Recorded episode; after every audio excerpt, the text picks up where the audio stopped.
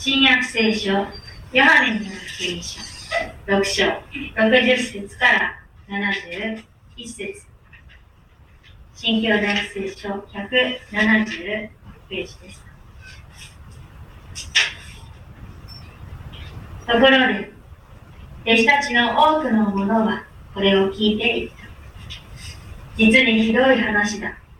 誰がこんな話を聞いていられようか。イエスは弟子たちがこのことについてつぶやいているのに気づいて言われた。あなた方はこのことにつまずくのか。それでは人の子の人の子が元いたところに登るのを見るなら命を与えるのは霊である。肉は何の役にも立たない。私があなた方に話した言葉は霊であり、命である。しかしあなた方のうちには信じない者たちもいる。イエスは最初から信じない者たちが誰であるか、またご自分を裏切る者が誰であるかを知っておられたのです。そして言われた。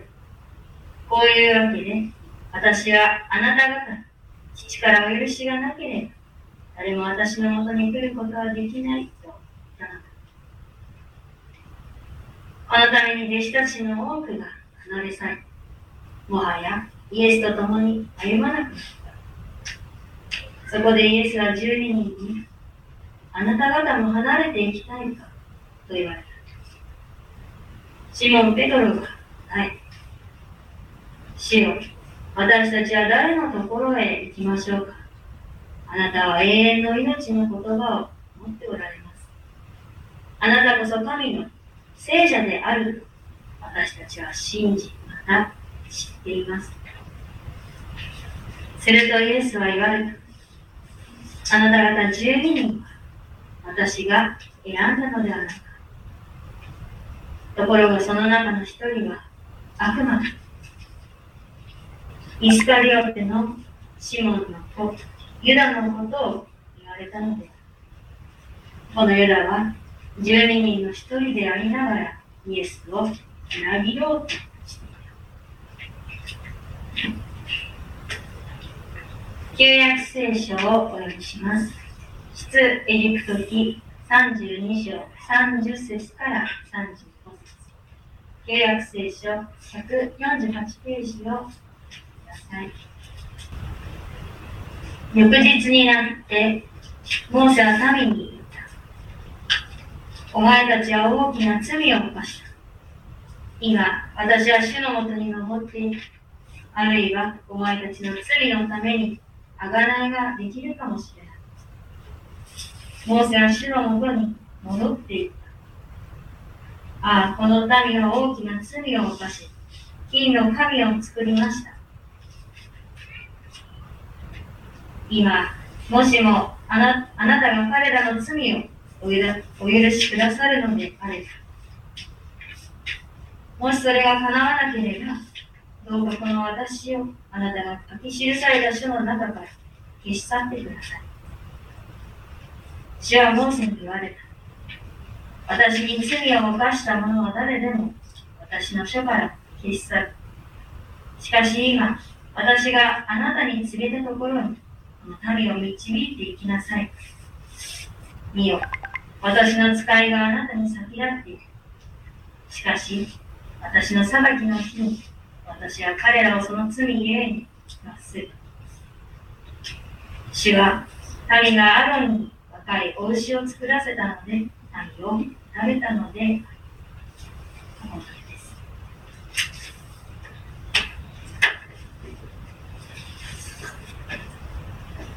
説教、あなたも離れ去っていくのか。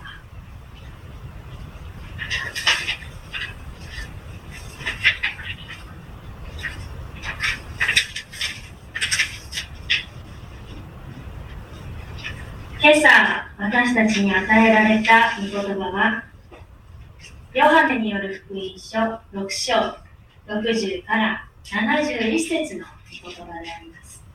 本日の箇所は、主イエスとその弟子たちの間で交わされた会話のようです。先ほど一度お読みしましたが、パッと読んだ印象として、本日の箇所はもしかしたら、とりわけ信仰者の方々にとって心が暗くなるような内容かもしれません。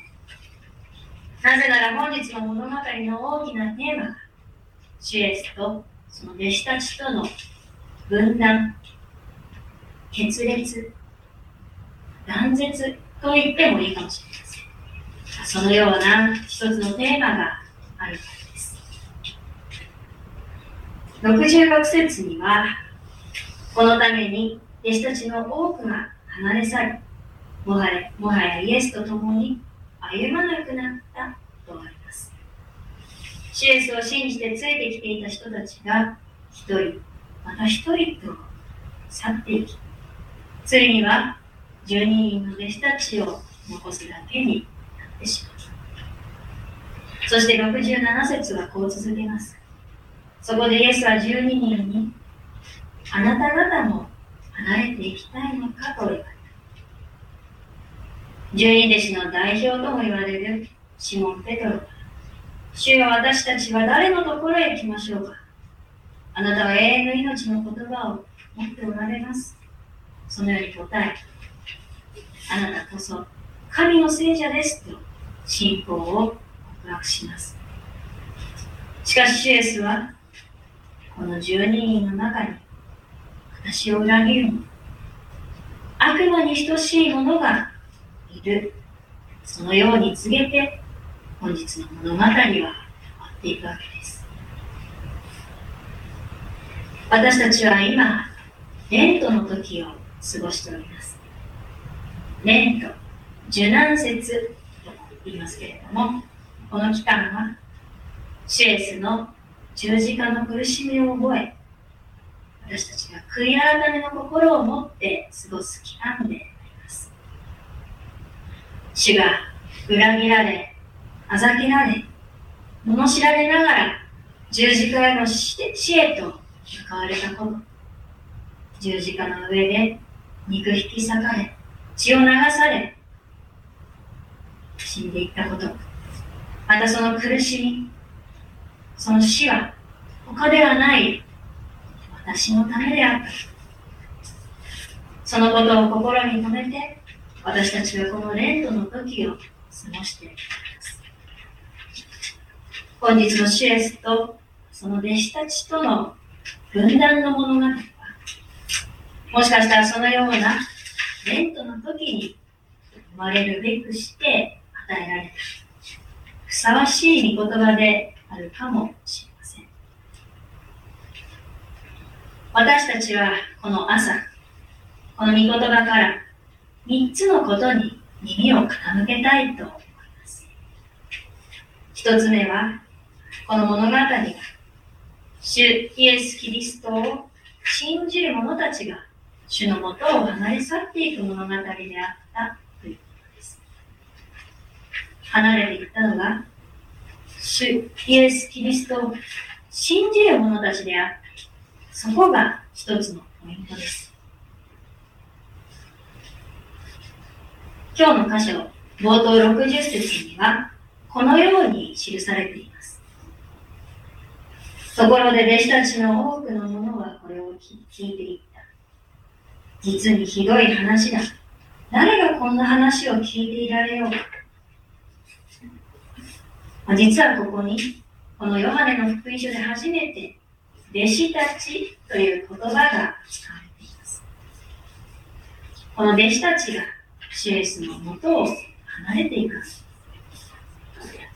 しかしその後には、十二弟子たちとも会話が続いていきます。ですから、まあ、最初に離れ去っていった弟子たち、それは12人の弟子たちとはまた別の弟子たちであったということがわかるでしょう。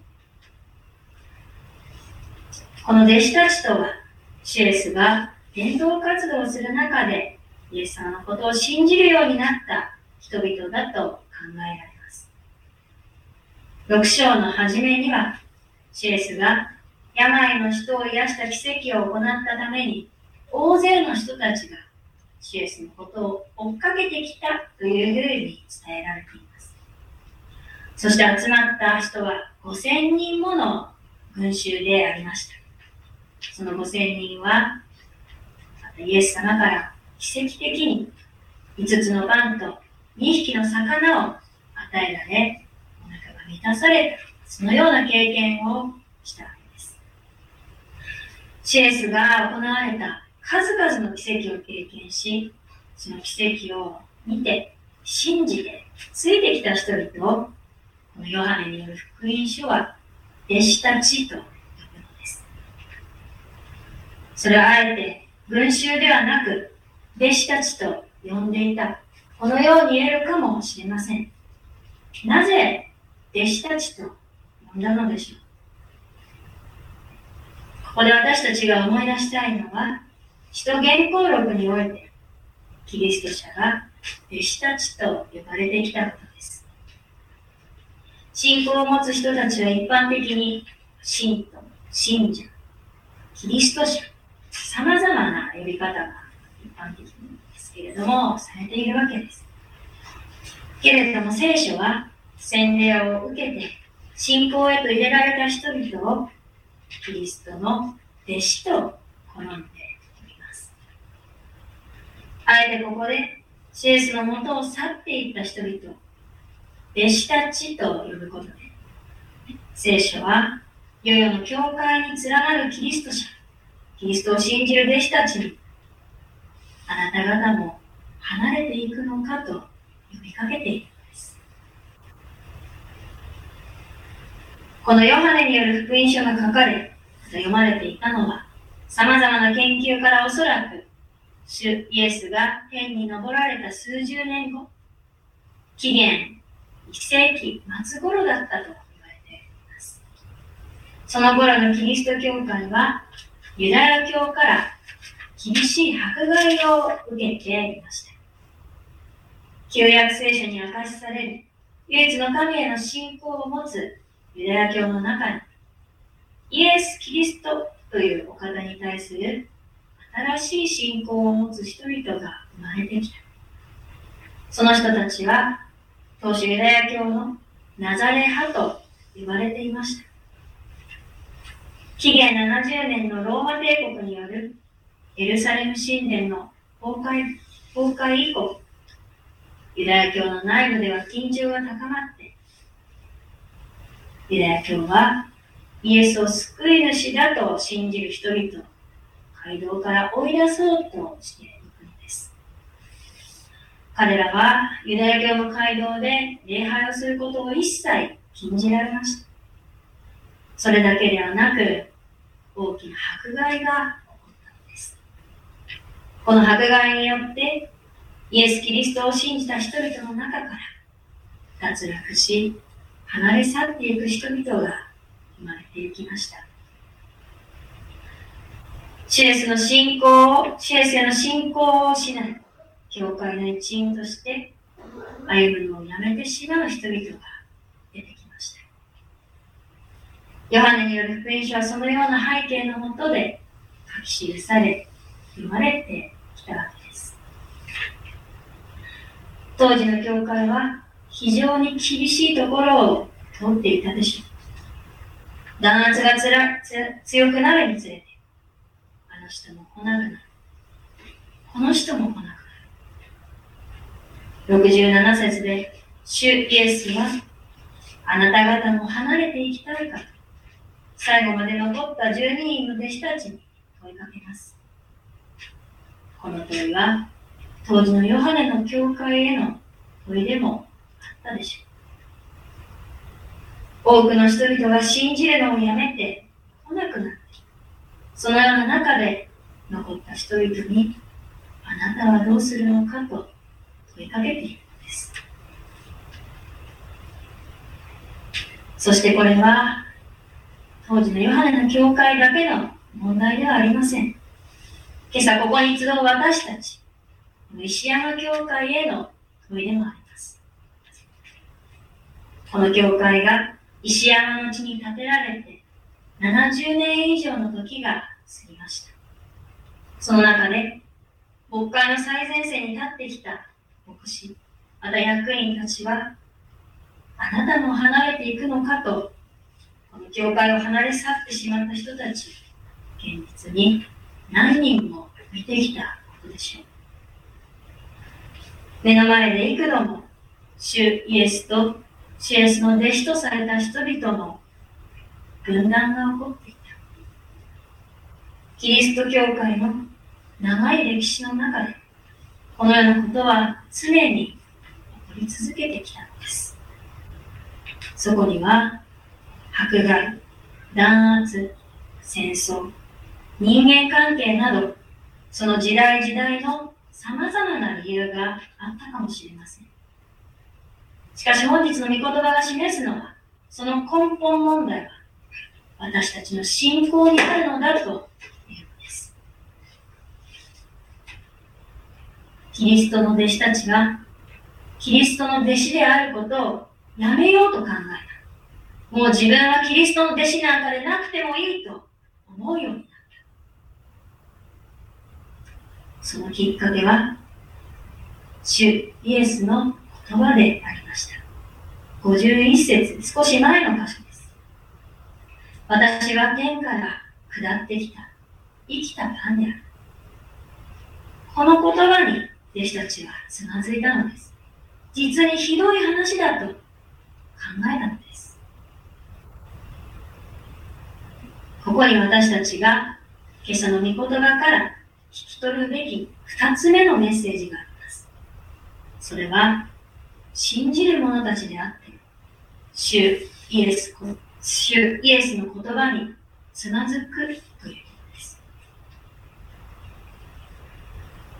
前回の礼拝において、私たちはこの天から下ってきたという言葉が、シエスご自身を神と等しいお方であると、ご自身が宣言された言葉であるということを学びました。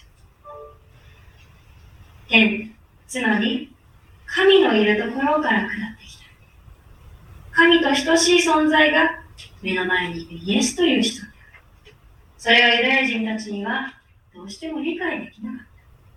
自分が神だという行為は、神を冒涜する立法を犯すことと受け取ったのです。それは、弟子たちもでした。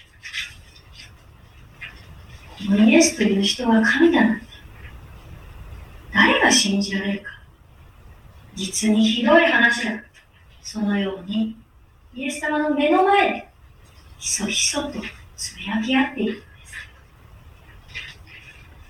目の前で弟子たちがつまずく様子を見て、シエスはさらにこのように言われます。62節それでは人の子が元いたところに登るのを見るならば、てんてん続いているわけですけれども、人の子が元いたところに戻る登るとは、主イエスが天に登って行かれる文字通り、そのことを意味しています。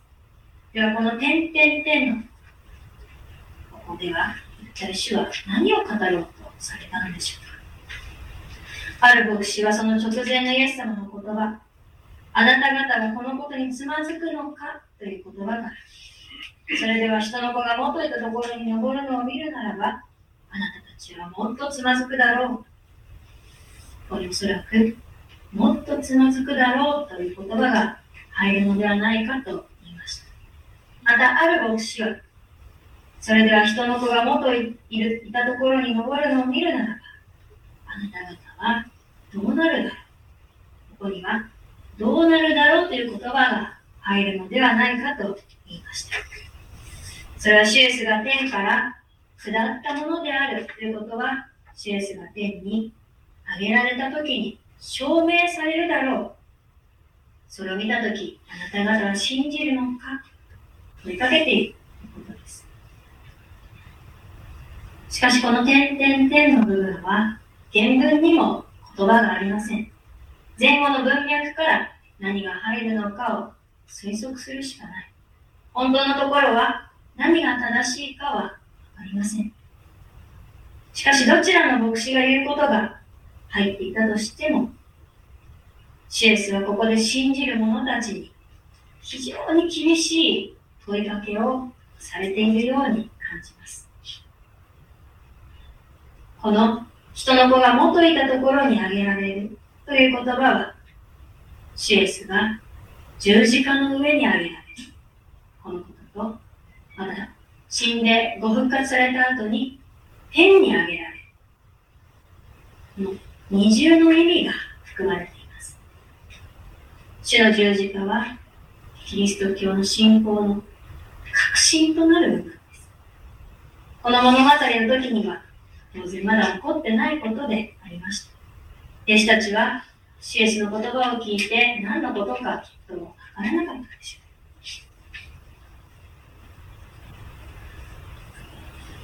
しかし当然、この話が読まれた1世紀末頃のヨハネの教会、そして今この石山教会、集っているお一人お一人が、主の十字架の死と復活、そして焦点を言い表し焦点を言い表しているということを知っています。その世々の教会に連なる私たちが、改めて十字架の見前で、あなたは信じるのか、それとも去っていくのか？問われている。その時私は、私自身は素直に、はい、信じますと告白できない、そのように思います。それは私自身が、主イエスを裏切る可能性を完全に否定できないからです。長い信仰生活の中で、教会から離れた時期もありました。教会が楽しくない、もう来たくないと思う時もありました。神様を中心にできずに、自分の欲に流されてしまうこともありました。隣人を愛しなさいと聞きながら、逆に傷つけてしまう振る舞いをすることもありました。ここに出てくる弟子たちは、私たちのことでもあ。私たちは、イエスこそ我が主、我が神と言いながら、同じ口でイエスを呪い、裏切り、あざけり十字架へと向かわせる、そのような弟子でもあるのです。けれども、イエス様のすごいところ、素晴らしいところは、そのようなこともすべて見通しだということ。シエスは信じる者たちのすべてを知っておられるのです。そのことが64節のシエスの言葉。あなた方のうちには信じない者たちもいるという言葉にはっきり言い表されているでしょう。その上で63節でシエスは霊の存在について教えてくださっています。命を与えるのは霊である。肉は役にも立たない。肉とは罪を象徴的に言い表す言葉です。もっと言うならば、神様を信じない、神様を無視するような心と言ってもいいかもしれません。シエスは、肉は神様を信じるためには何にも役に立たない。このように言われます。神様を信じるために必要なものは肉ではなく、霊です。そして主は、私があなた方に話した言葉。つまり、主イエスご自身の言葉こそが霊である。霊そのものである。そして、命であると言われるのです。どれだけキリストを信じようとあがいても、どれだけキリストに従おうと頑張っても、自分の力で何とかしようと思っているうちは、キリストとは一つにません。今日の物語で弟子たちが離れ去っていったように私たちも完璧な信仰者ではないからです。自分が賭けの多い存在であることを認めて、すべてをキリストに明け渡し委ねるとき、自分自身の皮肉なるものがキリストの霊によってきれいにされていくのです。本日の御言葉から私たちが聞き取るべき最後のメッセージ。それは、キリストは私たちの肉なる思いをはるかに超えてゆかれるお方だということです。このシエスの霊なる言葉を受け止めた人がここに登場いたします。十二弟子の代表ともいえるシモン・ペトロです。弟子たちが一人、また一人と去っていくのを見つめながら、残った十二人の弟子に、主が言われるのが67節の言葉です。あなた方も離れて去っていきたいのかこの問いかけにペトロが答えました。主よ、私たちは誰のとこへ行きましょうかあなたは永遠の命の言葉を持っておられます。あなたこそ神の聖者であると私たちは信じ、また知っています。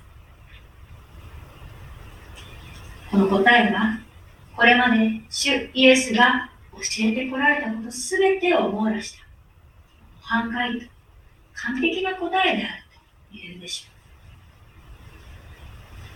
う。しかしそれに対してシュエスはこのように言われました。あなた方十二人は私が選んだではないか。ところが、その中の一人は悪魔だ。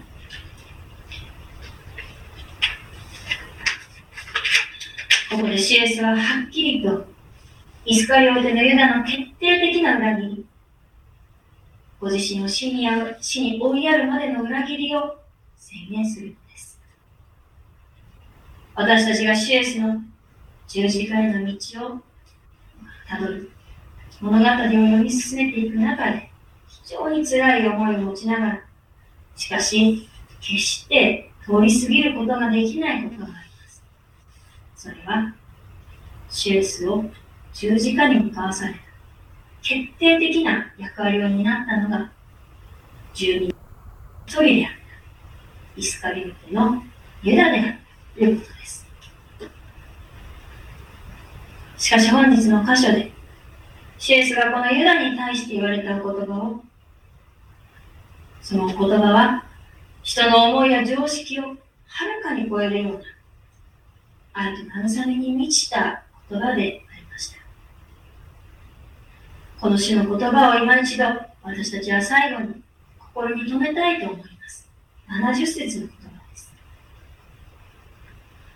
あなた方12人は、私が選んだのではないか。あなた方12人は私が選んだのではないか。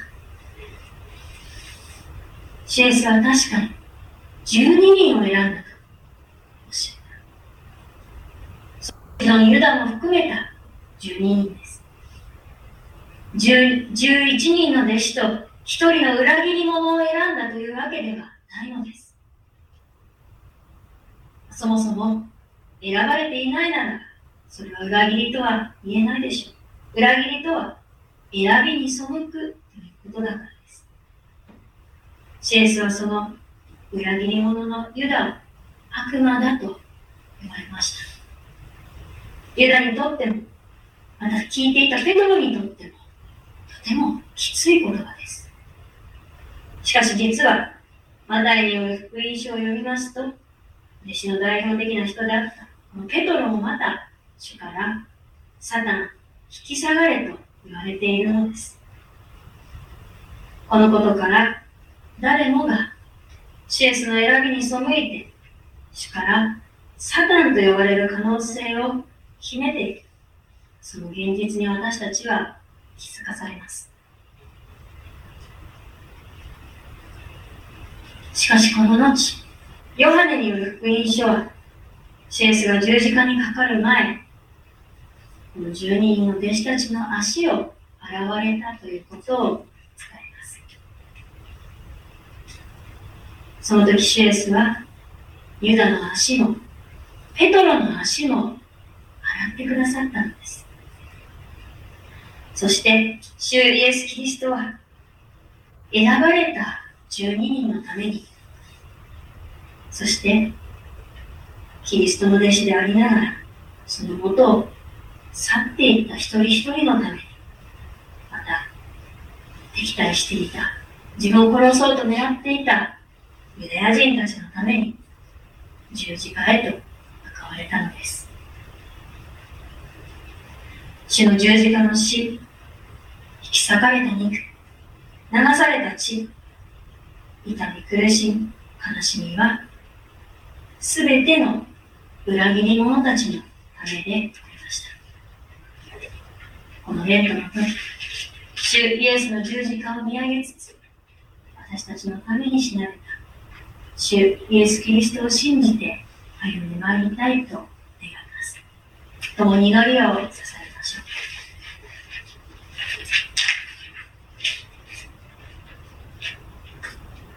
天の父なる神様、新しい御言葉の恵みに感謝申し上げます。この朝、ベントの朝、あなたの十字架の恵みの深さ、広さを示されました。そしてその恵みに私たちが入れられている喜びをあなたにすることができました。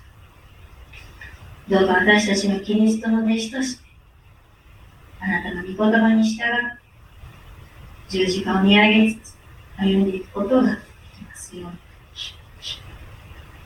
キリストのものとされた喜びが全世界に広まっていきますように悲しみのうちにあるもの、痛みを負っているもの、血を流しているもの、その一人一人が主イエス・キリストによって救われますように。